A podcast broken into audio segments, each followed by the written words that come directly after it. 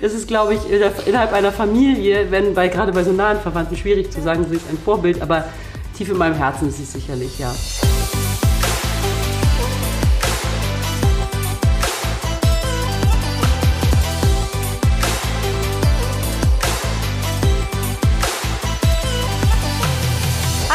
Herzlich willkommen. Schön, dass ihr wieder dabei seid bei den Gedankendealern. Ich sitze heute hier mit der lieben Caroline Rosales. Die Caro ist äh, Redakteurin bei der Funke Mediengruppe, Kolumnistin bei der Watz und auch der Berliner Morgenpost. Ich lese immer vor allem ja, über Facebook, die mhm. ähm, Artikel. Und sie ist Autorin von vier Büchern. Ihr aktuelles Buch Sexuell verfügbar wird heute vor allem äh, ganz viel Inhalt sein bei unserem Gespräch. Und ähm, darf ich Caro überhaupt sagen? Ja, natürlich. Ja, wäre ja auch so Alles Quatsch. Ne? Auch komisch, oder? Ja, wäre sonst nicht gut. Und ähm, bevor ich mit der Caro über ihr schönes Buch sprechen möchte, möchte ich so ein bisschen euch ein Gefühl dafür geben, ähm, wer ist sie eigentlich? Und deswegen auch ganz äh, persönliche Fragen stellen. Auch da, sag einfach Stopp, wenn es dir zu viel ist. Alles gut. Aber so wie ich dich kenne, kannst du viel aushalten. Ja. Du bist es ja auch gewohnt. Sehr viel. Caro, erzähl doch mal... Ähm, da passiert gerade ganz viel in deinem Leben, aber ähm, da ist auch schon ganz viel passiert. Wo stehst du gerade jetzt im Moment beruflich, privat? Wenn du also, so eine also Ist-Aufnahme machen kannst. Ja, ähm, gut. Also beruflich bin ich Redakteurin, das bin ich also für Tageszeitungen. Äh, die Funke-Gruppe ist äh, die zweitgrößte deutsche Verlagsgruppe und da äh, kümmere ich mich um die Nachrichten und mache meine Kolumne Single Mom.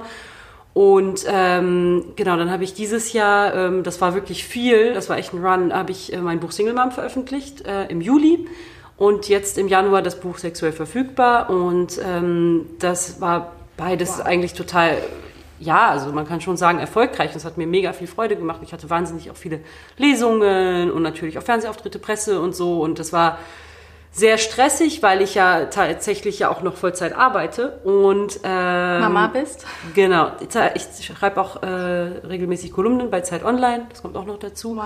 Und ich bin Mama natürlich und ähm, das war jetzt irgendwie ein, ein sehr intensives halbes Jahr, wo ich äh, wo ich jetzt irgendwie total glücklich bin, dass äh, ich jetzt mal zwei Wochen Urlaub habe, die ich äh, auch mit meinen Kindern verbringe, weil ich muss sagen, also so, so in der Intensität hätte es jetzt nicht weitergehen können, weil ähm, man hat wirklich, also man hatte das Gefühl, man ist kaum noch zu Hause. Hm. Auch viel mit den Kindern unterwegs, aber äh, das war jetzt irgendwie too much. Also hm. so. Aber trotzdem war es natürlich, hat es mich äh, natürlich extrem weitergebracht. Genau, also ich bin alleinerziehend, muss ich sagen. Also genau, das verrät ja auch das, der Buchtitel Single Mom. Das, ist, das Buch ist über meine ersten beiden Jahre als Alleinerziehende. Und genau, ich lebe mit meinen äh, Kindern, meinen zwei Kindern. Äh, mein Sohn ist sieben, meine Tochter ist fünf, in einem grünen Teil Berlins. Also genau. Alles, was du beschreibst, hört sich total intensiv an, super schön und auch äh, angebracht für das, was du gemacht hast und geleistet hast. Ich finde, das äh, ist so großartig und das verdient auch genau den Fame. Ähm, aber wie schaffst du es gerade in so einer intensiven Phase, ähm, so dieses schöne Balance-Thema für dich sicherzustellen? Also Körper, Geist, so, ähm, machst du irgendwie viel Yoga oder ähm, meditierst du oder was machst du, um bei dir anzukommen, mit dir in Kontakt zu bleiben und zu spüren, was tut dir gerade gut oder wo ist die Grenze? Also ehrlich gesagt, ähm, wie, also es ist zwar, ich arbeite viel, aber und es ist toll, was ich alles schaffe, aber wir, das tun wir alle. Wir arbeiten alle viel und wir leben in einer Generation, wo es berufstätige Mütter gibt, die wirklich eigentlich viel zu viel zu viel leisten und die hm. überhaupt keine Work-Life-Balance haben, weil das gar nicht möglich ist. Ich meine, äh, ich bin morgens verlasse ich um acht das Haus beziehungsweise schon um sieben, weil ich meinen Sohn wegbringe zur Schule. Dann komme ich abends manchmal äh, nicht vor halb acht nach Hause, weil ich noch irgendwie Einkäufe machte, machen musste auf dem Weg oder schlimmer noch, also länger in der Redaktion sitzen musste. Ähm, ich habe eigentlich gar keine Work Work-Life-Balance. Und mhm. das ist auch, was ich viel kritisiere äh, in meinen Büchern. Es gibt es nicht. Also ich hoffe einfach, dass es für die Generation meiner Tochter besser wird, weil ähm, ich finde, wir arbeiten alle viel, viel, viel zu viel. Dieses äh, 80er Jahre äh, Deutschlandbild, das irgendwie um äh, 9 to 5 und mhm. dass man irgendwie um mhm. halb sechs oder um fünf zu Hause war und mit seinen Kindern gespielt hat und seinen Garten äh, schön gemacht hat, das gibt es doch gar nicht ja. mehr. Ich finde es auch total absurd. Ich habe gestern darüber nachgedacht, ist mir aufgefallen, ähm, da habe ich jemanden getroffen äh, für ein Meeting und äh, die sollte ich kennenlernen. Und da habe ich mir überlegt, so diese Frage allein, was hast du für Hobbys? Ja, die gibt's gar das nicht. Gibt's mehr. gar nicht gibt's mehr. Gar nicht. Wahrscheinlich, weil ja. Ja, weil, weil keiner Zeit hat. Ich weiß nicht, ich bin ja so ein, ähm, ist ja eins meiner Themen, ist ja Work-Life-Integration. Ne? Mhm. Also weil ich äh, ganz stark dafür mich einsetze, das ineinander fließen zu lassen ne? und zu schauen, dass eben es nicht diese Rollen gibt. Weil ich glaube, gerade dieses 9-to-5-Modell impliziert auch, dass du eine Arbeitsrolle hast, mhm. eine Mami-Rolle hast mhm. oder was auch immer für eine Rolle und mhm. du legst die immer ab und ziehst die an. Genau. Und ich glaube, da kommt auch nochmal so ein zusätzlicher Energiefresser dazu, mhm. weil das ja emotional bedeutet, du musst immer Sachen von dir weglassen und dann kannst du halt nicht komplett da sein. Aber äh, vielleicht darf ich das kurz sagen, wenn es okay ist. Du hast zum Beispiel heute auch deine Tochter dabei, weißt mhm. du, und eigentlich ist das total schön und so sollte es viel natürlicher sein, dass halt ähm, Business-Meetings oder private ähm, Dinge auch einfach schiebbarer oder flexibler einzuteilen sind. Ne? Klar. Und ich glaube, hoffe, die neue Generation äh, Alpha ist ja jetzt, ne? Stimmt. Dass ja. die das einfordern, also die, die ticken ja jetzt schon mhm. anders, ne? Also dass die irgendwie zur Arbeit kommen, dann machen die mal drei, vier Stunden Break, ähm, was ganz anderes, treffen jemanden zum Lunch und dann arbeiten die wieder, weil die halt einfach feststellen, dass ihr Hoch abends oder mhm. sogar noch später mhm. ist. Ja, know, das I ist, hope so. Ich, ja, also ich, ich bin auch, ich habe ehrlich gesagt auch noch nicht die Ultima Ratio gefunden, wie es funktionieren kann. Und ich glaube, auch dieser ständige Wechsel, also klar hört sich das nach einem Modell an, was für viele Leute gut sein kann, ja. wenn man vier Stunden arbeitet und dann sozusagen nochmal abends arbeitet. Aber ich bin zum Beispiel, ich kann abends gar nichts machen. Mhm. Und ähm, ich glaube, vielleicht, also wer weiß, ob es sinnvoll ist, wirklich einen Tag frei zu haben und dann einen Tag zu arbeiten oder eben ja. äh, sozusagen die Tage zu unterbrechen. Ja. Oder sowieso einfach weniger Stunden. Warum, warum denn nicht 30 Stunden? Also gerade ja. Jobsharing ähm, äh, wäre so das Ziel. Ich habe, damit es dir gut geht, ähm, hm. damit du beschwingt durch den Tag fliegst, oh ja. ähm, ein bisschen Cremant hier. Sehr schön. Ja? ja? Wir kommen ja beide aus dem Rheinland. Deswegen bin ich gekommen, Julie. Ich, ich schiebe das immer so ein bisschen aufs Rheinland, so äh, feiern. Den Alkoholismus. Den Alkoholismus.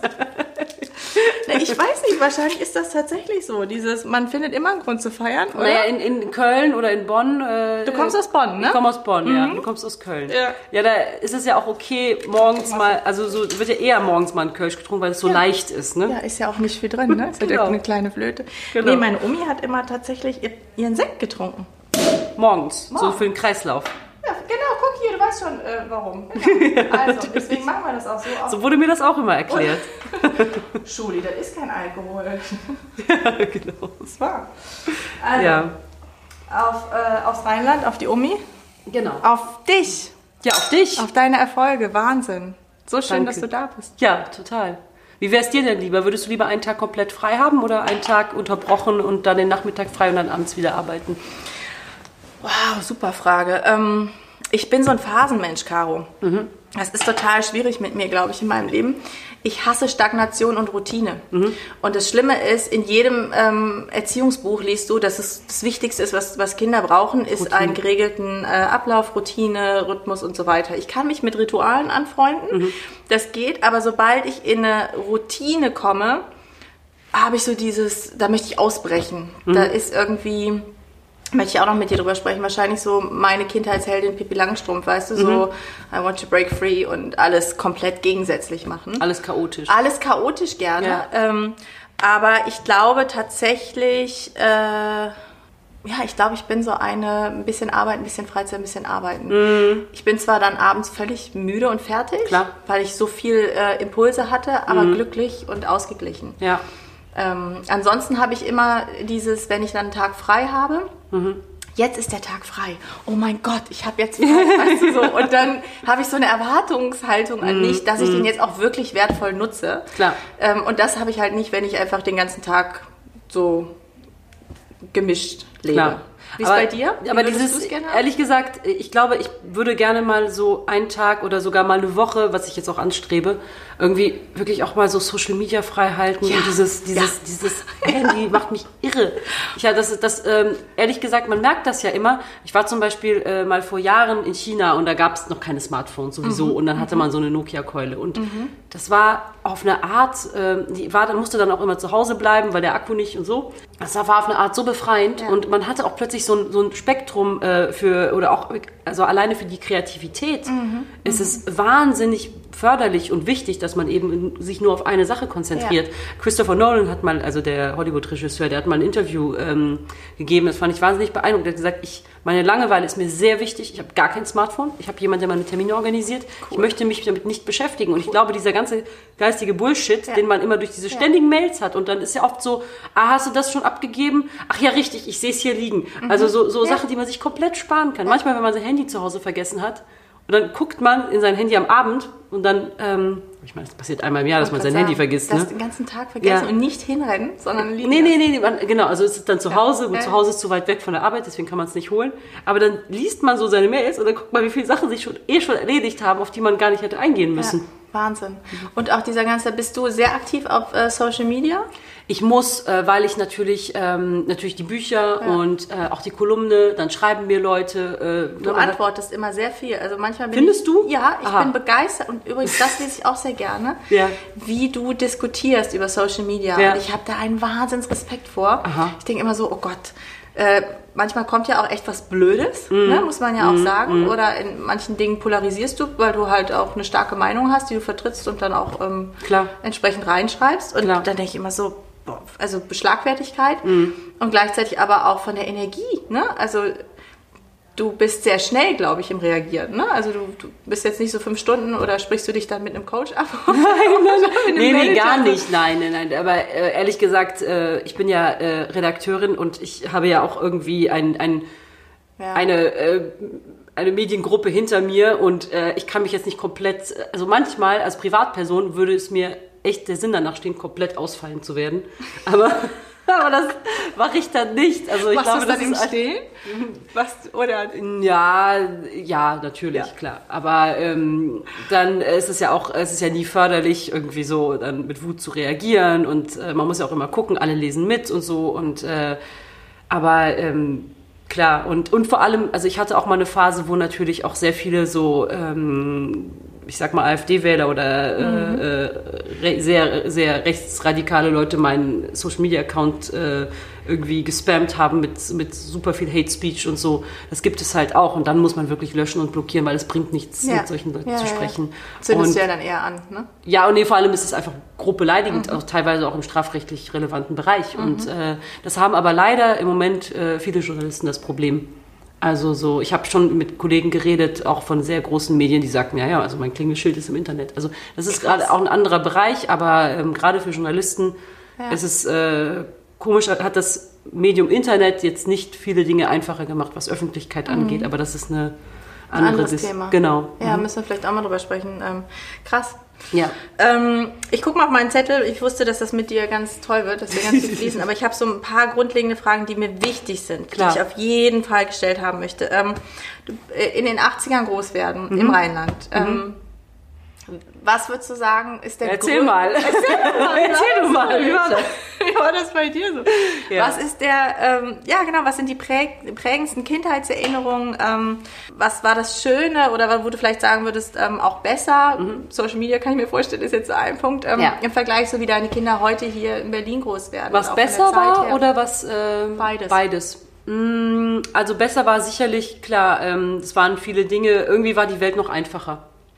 Ne? Und äh, vor allem, ich erinnere mich, da gab es, äh, also ich bin in Bonn auf dem Venusberg groß geworden. Das ist so eine sehr äh, gut situierte Gegend. Wir waren eher so Mittelstand, aber ähm, wir hatten trotzdem so ein rein Endhaus und so. Und das war aber alles noch bezahlbar. Es gab ja, ja noch eine richtige Mittelschicht in Deutschland. Das ja. ist ja immer das, was, worüber alle im Moment reden, eben, ne? mhm. ne? dass eben die Mittelschicht so in die Unterschicht absinkt. Und äh, da hatte, ähm, das habe ich auch mit vielen ehemaligen äh, Schulkameraden drüber geredet. Die hatten ein Haus und der Vater war ähm, Allgemeinmediziner und die hatten vier Kinder, sind trotzdem viermal im Jahr in Urlaub gefahren und das war es waren Normal. noch richtig gute Umstände. Ja. Genau, da kam man halt auch um 5 Uhr nach Hause und hatte Zeit und ähm, so, und da gab es auch eine große so Schützenvereinkultur oder eben die Kirmes oder eben, es war sehr, sehr viel über das Gemeindeleben geregelt. Mhm. Und mhm. äh, das war sicherlich das Gute.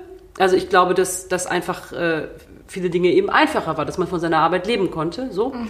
Und ähm, dann äh, bei meinem Buch Sexuell verfügbar geht ja eben aber auch sehr äh, auf die Rolle von Mädchen und Frauen bezogen. Mhm. Und äh, das ging halt so los. Also ich glaube, dass, dass die Rolle eines Mädchens war damals noch sehr viel reglementierter und beschränkter. Also ähm, in der Schule, ich war halt dick und äh, das war einfach keine schöne Kindheit, weil ähm, obwohl ich das nicht als solches empfunden habe und irgendwie so für mich weggedrückt habe, aber ich wurde wahnsinnig viel gehänselt.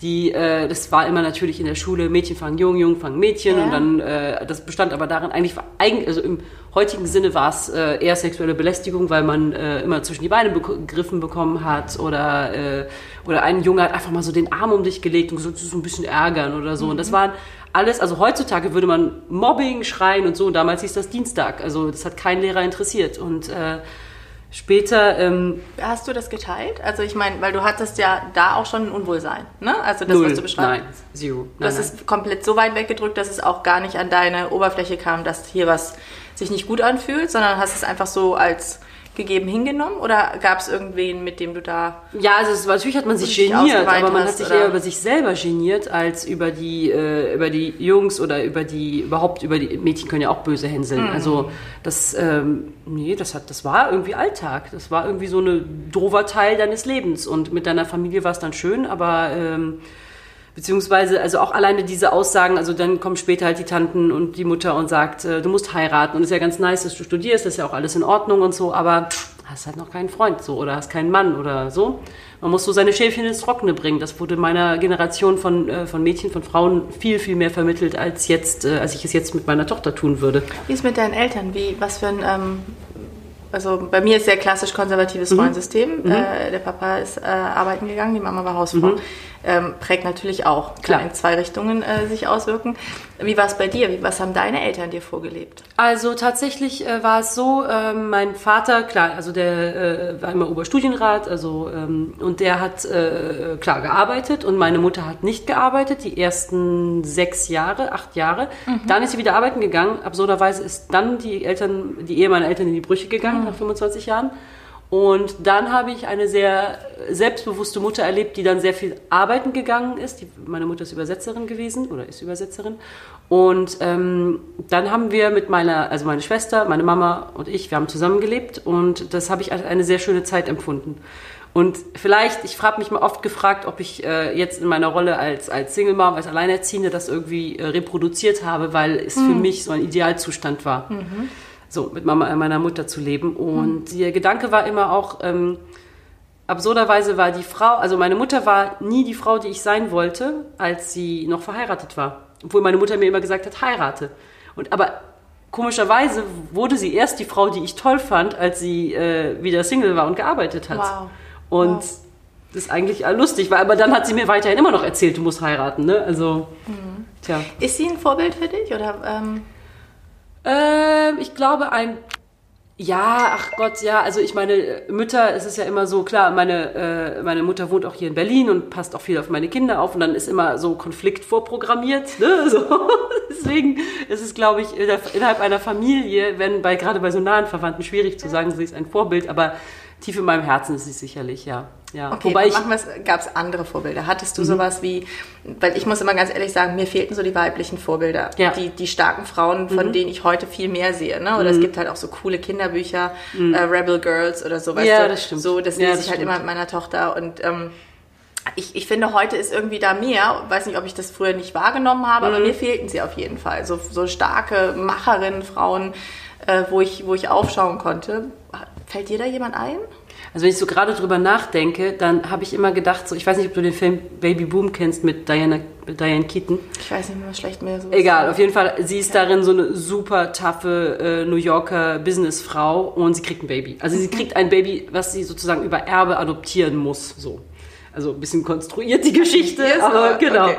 Und ich dachte immer so, boah, die ist so tough und so cool. Und dann natürlich gerät ihr Leben durch das Baby total durcheinander. Ja, ja. Aber ich dachte so, ihre, so wie sie so war, ähm, diese Rolle, ich habe den Film irgendwie hundertmal gesehen, ähm, dachte ich immer, so, so wäre ich so gerne, sowas mm. ist so cool. Mm. Aber dann habe ich auch immer so im selben Zug gedacht, da war ich so 12, 13, aber so darf man doch nicht sein. Ja. Weil dieser Film war ja schon so, mm. äh, Frau, so darfst du nicht sein, weil du kriegst jetzt ein Baby und dann wirst du ganz... Äh, sanft und brav und so. Äh, letztendlich gründet sie dann eine Firma, Baby-related Firma, Cool. macht dann Babyfood und so. Muss ich mir aber angucken. ja, Mega. aber einerseits ist es natürlich, hat sie das durch das Baby dann den Aufstieg, den noch größeren Aufstieg, den sie sich hätte gar nicht träumen lassen können.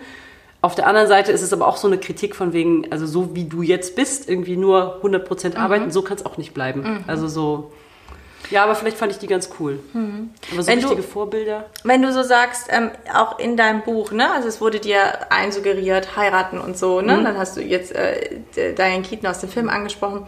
Ähm, das hat was mit dir gemacht, ne? Also du hattest schon so das Gefühl, so äh, es ist jetzt wichtig, auch auf dem Markt irgendwie dich zu präsentieren Ja. und äh, das teilst du auch in deinem Buch. Ne? Ja. Also ich- du hast diesen, ich weiß gar nicht, gab es den Begriff oder hast du den äh, erfunden? Auf jeden Fall ist er großartig. Fuckability. äh, Nein, den habe ich nicht erfunden, ähm, aber es ist tatsächlich ja so, Mhm. dass das irgendwann an Mädchen rangetragen wird. So, das ist jetzt irgendwie äh, eine Performance-Plattform, ne? ähm, wo Mhm. Auch immer du dich einordnen möchtest. Also sexuell verfügbar zu sein oder äh, fuckable zu sein oder eben diese Fuckability oben zu halten, ist der Wert, der immer mitschwingt, egal wie erfolgreich und wie smart du bist. Und es ist egal, wie, äh, wie gesagt, wie erfolgreich du auch bist, am Ende musst du dir als Frau immer Gedanken machen um, den, äh, um deine Jugend, um deine Schönheit, um dein Aussehen, um, äh, um auf eine Art für Männer oder auch für Frauen attraktiv zu sein. Und ähm, das ist eben eine, Du kannst Jay Leno sein und mit so einem Bauch da sitzen und ein super Host sein. Und das für eine Frau würde das nicht funktionieren. Und das ist äh, in ganz vielen Bereichen sieht man das noch, dass es eben, dass wir uns so stark noch reglementieren über unser Aussehen und auch Angst haben vom Älterwerden. Ich habe neulich eine Kolumne gelesen, da hat eine 50-jährige Frau erzählt, oder ich glaube, die ist sogar 55, die immer bildhübsch war. Sie meinte, sie kann nicht mehr den Kellner ranwinken, sie kann äh, im Bus wird ihr kein Platz mehr angeboten. Also so, sie ist unsichtbar geworden. wow. Ich habe auch neulich mit einer äh, ehemaligen Kollegin geredet und da sollten wir über, irgendwie alle über MeToo schreiben und so. Und dann sagte sie so, äh, die ist, ähm, glaube ich, so auch Mitte 50 und die sagte so, ja, aber für mich spielt das ja gar keine Rolle mehr. Was soll ich denn da schreiben? Und ähm, das finde ich, äh, ja, das ist, das ist eben, das ist eben dieser, also wie gesagt, sexuelle Verfügbarkeit, also wie auch das Buch heißt, ist eben der Wert, der immer mitschwingt. Und das ist komischer, äh, groteskerweise immer wichtig für eine Frau. Wie gehst du damit um jetzt in der Erziehung? Du hast äh, einen Sohn und eine Tochter. Ja. Für beide ein wichtiges Thema. Ne? Also ich finde immer so, ich habe ja auch Klar. beides. Ja, ich ja, denke auch immer so, Ja, wird ja, auch klar. für meinen Sohn wichtig sein. Ähm, weil ich glaube, das eine ist, dass, ähm, wie wir Mädels empowern oder ähm, Mhm. umgehen, aber auf der anderen Seite musst du halt auch mit den, mit den Jungs Ja. ganz viel da in, in Austausch gehen. Lustigerweise, also mein Sohn ist jetzt sieben, also eigentlich der Ältere und deswegen ist es, fängt es bei ihm auch an interessant zu werden, so wie er sich so als Junge versteht und so. Und bei, bei Mädchen, die sind ja eh mal ein bisschen weiter, also mit fünf äh, sieht sie sich auch schon sehr in ihrer Mädchenrolle. Es ist, man kann gar nicht mal sagen, ich finde sogar fast, äh, ein Junge zu sein ist viel schwieriger als ein Mädchen zu sein, weil ähm, also auf eine Art äh, muss man natürlich auf die Mädchen immer ein bisschen aufpassen, dass sie sich eben nicht von den Jungs irgendwie so unterbuttern lassen oder so. Und dass sie wirklich immer dazu, dass man denen auch wirklich zeigt, so du, du sollst arbeiten, du sollst äh, deinen Weg gehen und so und du sollst deine Träume erfüllen. Und es ist nicht so wichtig, wie du aussiehst. Ja. Also das, glaube ich, kann man denen stark vermitteln. Andererseits, klar, ich meine, die sehen dich, also sie sehen uns. Die sehen, wir haben Nagellack, die sehen, wie wir, äh, wie wir shoppen, die sehen, äh, wir dürfen denen nur zeigen, dass es, äh, ein, dass es Spaß macht, dass es Lust bereitet, das zu tun, aber dass es nicht drauf ankommt. Also das ist, das ist, aber es ist schwierig. Und auch als Junge, ähm, jetzt ist, äh, also mein Sohn hat auch Nagellack wahnsinnig geliebt. Und jetzt ist er in der ersten Klasse und jetzt äh, geht's halt nicht mehr. Und es ist immer, klar, er ist natürlich jetzt in so einem Alter, wo alles peinlich ist. Ne? Und äh, ich glaube, das So ist krass, oder? Wenn das Ja. anfängt. Wenn dann plötzlich schon dieses Augenrollen und ich denke immer so, was? Ich dachte, das kommt Mädchen, 13. Mädchen machen mehr Augenrollen, aber die, die äh, äh, Jungs, also bei, oder bei meinem Sohn, dem, dem ist immer alles wahnsinnig unangenehm. Also so auch dieses, äh, also ich darf ihn in der Schule, sind wir eigentlich zwei Fremde, also wenn ich ihn in die Schule bringe, also ich darf ihn nicht verabschieden, ich darf ihn nicht, also küssen, um Gottes Willen, ne?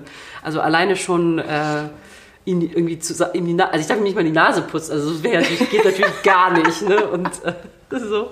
Und da muss man, klar, aber das respektiere ich natürlich, Ja. auch wenn es mir natürlich manchmal schwerfällt, wenn man Ja. denkt, so, man sieht sich jetzt den ganzen Tag bis abends nicht, so, Tschö. ähm, ich glaube schon, dass ähm, gerade so diese Männlichkeitsideale sind auch äh, wahnsinnig toxisch und die können einem Ja. kleinen Jungen wirklich auch sehr im Weg stehen. Genau. Weil, äh, klar, also ich finde so, ich sag ihm auch oft so Mädchen-Jungs-Klamotten so.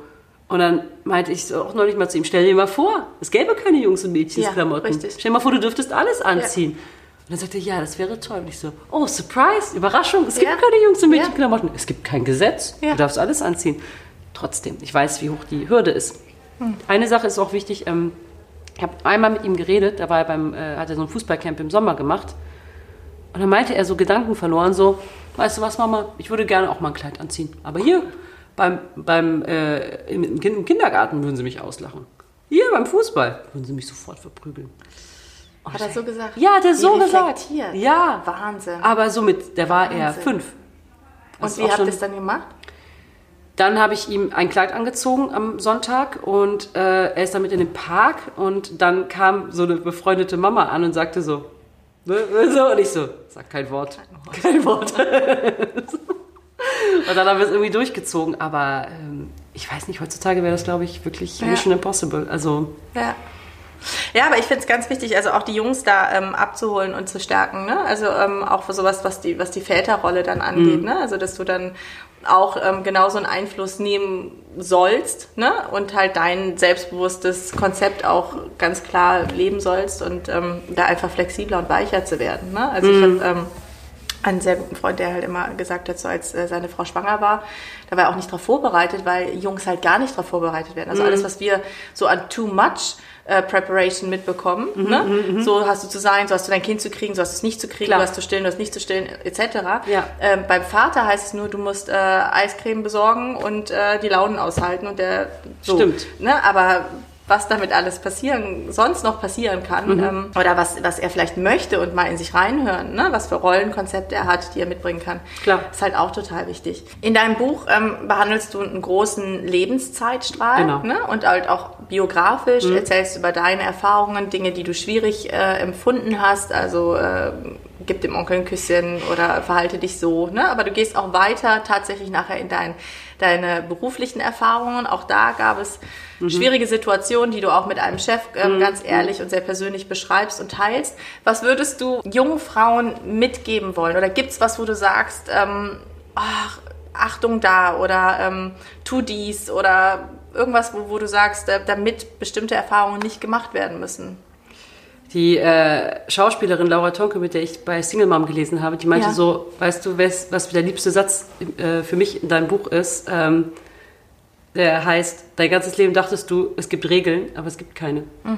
Und ähm, man, also da steckt so viel, eigentlich, äh, es ist tatsächlich ein abgewandeltes Fargo-Zitat aus Fargo. Das sagt Lorne Malvo, der Serienkiller, zu dem, äh, zu einem gewöhnlichen Bürger und der wird dann Serienkiller, aber so weit wollen wir es nicht treiben. Aber ähm, es ist einfach, äh, viele Menschen denken, es gibt Regeln, genau wie junge Frauen denken, sie müssten sich irgendwie verhalten. Ja. Aber es stimmt ja nicht. Ja. Es gibt kein Gesetz dafür. Ja. Und ähm, es ist tatsächlich so, dass ich sowohl in meiner Kindheit als auch in meiner Jugend und vor allem in meinem frühen Berufsleben habe ich wirklich einige Pavianhügel hinter mir gelassen oder musste wirklich einige Machtkämpfe ausfechten und habe auch, äh, wie gesagt, auch extrem viel Belästigung auch am Arbeitsplatz erlebt, die man gar nicht als das wahrgenommen hat, irgendwie so, äh, so unter den Teppich gekehrt hat und gedacht hat, naja, hat er nicht Ist, so ist gemeint und so. oder so? Ja, genau. Oder Genau. Entschuldigung gefunden hat. Ja, ja, genau. Und irgendwie war das immer ein Stück weit normal. Mhm. Und ich glaube, also ich will jetzt auch äh, schrecklicherweise nicht mal heute jemandem die Schuld geben, weil es war wirklich so systemisch angelegt. Also irgendwie hat das System das Ganze äh, begünstigt. Und äh,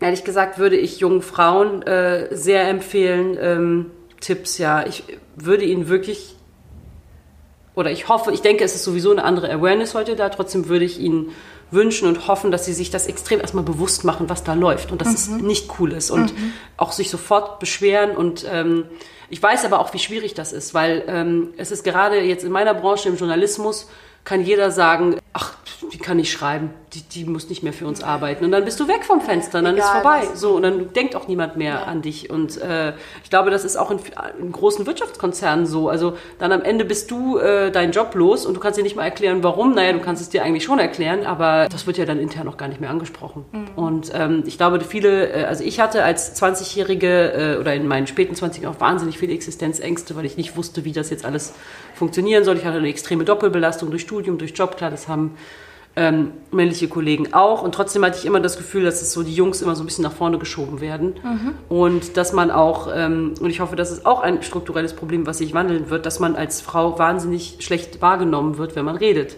Dass es immer mehr Gewicht hat, wenn das äh, ein männlicher Kollege gesagt hat. Und äh, manchmal habe ich, ähm, auch in manchen Bereichen habe ich den Eindruck bis heute. Habe Kennst du diesen ähm, Sketch? Ich habe den irgendwo, ich glaube, Mhm, Facebook gesehen, wo eine ähm, äh, in einem Meeting ähm, Mit einen dem Mietmann. dabei hat. Genau, mit dem Mietmann, genau, vom Jobcenter. Das ist eine Frau, genau. Ja, Äh, er wiederholt einfach immer genau das, was die Frau sagt. Aber die hören immer dann erst hin, die, Wenn die, er die, es sagt. Die, genau, die Anzugträger. Ja, das ist ein super Sketch, genau. Und äh, lustigerweise habe ich mich neulich nach einer Wohnung umgesehen. Und dann ging es darum, den Eigentümer zu treffen. Und dann habe ich äh, zu meinem Freund gesagt, du musst mitkommen. Weil es gab mehrere Bewerber und so. Und dann sagte er so, äh, nee, wieso denn? Du kaufst doch. Ich so, nein, äh, du musst mitkommen. So. Und dann kam er zehn Minuten zu spät und dann habe ich den Eigentümer getroffen und dann haben wir so, so, ja, so, ja, die Küche und der Boden und so. Und dann plötzlich merkte man irgendwie so, wie so sein, sein Blick sich erhellte, als äh, mein Als Freund reinkam. Ja, und dann war, so erstmal wurde so richtig Business geredet, ne, also so, da ging es plötzlich um Prozentsätze und äh, der Wohnungsmarkt in Berlin und so. Und äh, war ein völlig anderes Gespräch. Immerhin habe ich mir gedacht, Du kannst zwar jetzt das System gerade nicht ändern oder die Generation Mann nicht ändern, aber immerhin kannst du es beeinflussen, Ja. indem du gewisse Dinge weißt. Ja, ja. Eben, dass es leider besser ist, wenn man einen Übersetzer dabei hat. Oder aber auch, du sagst halt, ähm, Frauen hört man weniger zu, vielleicht deswegen auch Frauen einfach mehr eine Bühne geben, eine Mhm, Plattform geben, dass äh, sich die Gesellschaft daran gewöhnt, dass also auch Frauen was zu sagen haben. Also es hat ja auch tatsächlich was mit einem Gewöhnungseffekt zu tun. Ne? Mhm, Also wenn du mehr Frauen überall siehst, dann ist plötzlich auch ganz natürlich, dass sie halt auch dann da vertreten sind. Klar. Ne? Ähm, aber deswegen so äh, nochmal zurück zu dem Tipp für junge Frauen, glaube ich, speak up, seid laut, präsent, ähm, Mhm, Klar. oder? Klar. Nach vorne gehen. Ja, das auch und vor allem helft euch gegenseitig. Ja. Also ich habe wirklich sehr viel profitiert von Frauen, die mir äh, geholfen haben. Das war immer viel nachhaltiger, äh, was äh, Frauen für mich getan haben und ich für sie getan habe, als das, äh, wenn man kurz mal hochgeschoben wird. Äh, gut, ich will es jetzt auch nicht zu stark gendern, aber ähm, ich glaube wirklich, dass man untereinander gut zusammenhalten sollte. Das. Äh, ja, ja, ja definitiv. Finde ich auch. Ganz, ganz wichtig.